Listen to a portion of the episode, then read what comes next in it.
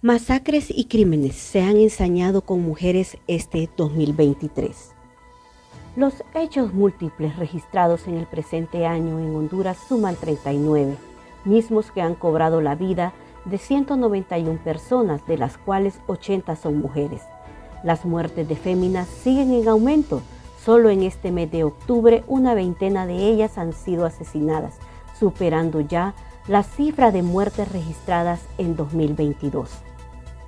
Buenos días, buenas tardes, buenas noches a todos nuestros cibernautas. Les saluda la periodista Isis Rubio y en nuestro podcast de hoy hablaremos de este importante tema.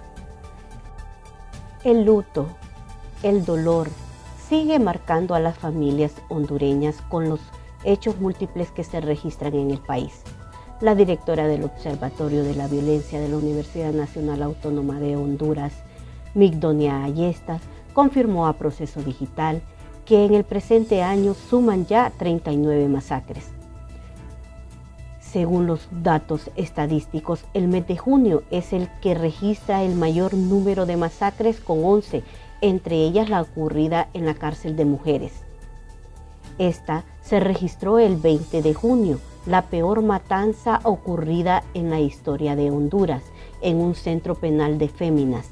La misma cobró la vida de 46 mujeres. 23 de ellas murieron con arma blanca y de fuego y 23 incineradas.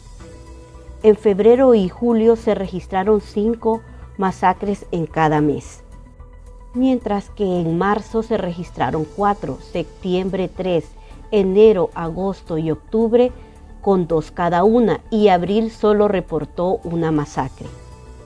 La primer masacre que se registró en el presente año ocurrió el 15 de enero en la comunidad garífuna de la Travesía en Puerto Cortés, en donde tres jóvenes mujeres fueron asesinadas, mientras que en la última masacre que se registró el pasado 22 de octubre, de las tres personas asesinadas, dos eran mujeres. Los departamentos de Cortés, Francisco Morazán y Comayagua concentran el mayor número de masacres ocurridas en el presente año, con 8, 9 y 4 respectivamente. En el departamento de Cortés, las masacres se han concentrado en cinco municipios, siendo el más violento San Pedro Sula con cuatro hechos múltiples, Choloma con dos, Puerto Cortés, Omoa y Baracoa con una respectivamente mientras que Francisco Morazán, el Distrito Central, compuesto por Tegucigalpa y Comayagüela, registran el mayor número de masacres con cinco, seguido de Támara con dos y Cedros con una. Los departamentos de Lloro, Colón y Santa Bárbara registran tres masacres. Los departamentos de Intibucá y Olancho acumulan dos hechos múltiples. Copán, El Paraíso, Valle, Atlántida y Lempira registran una masacre cada una.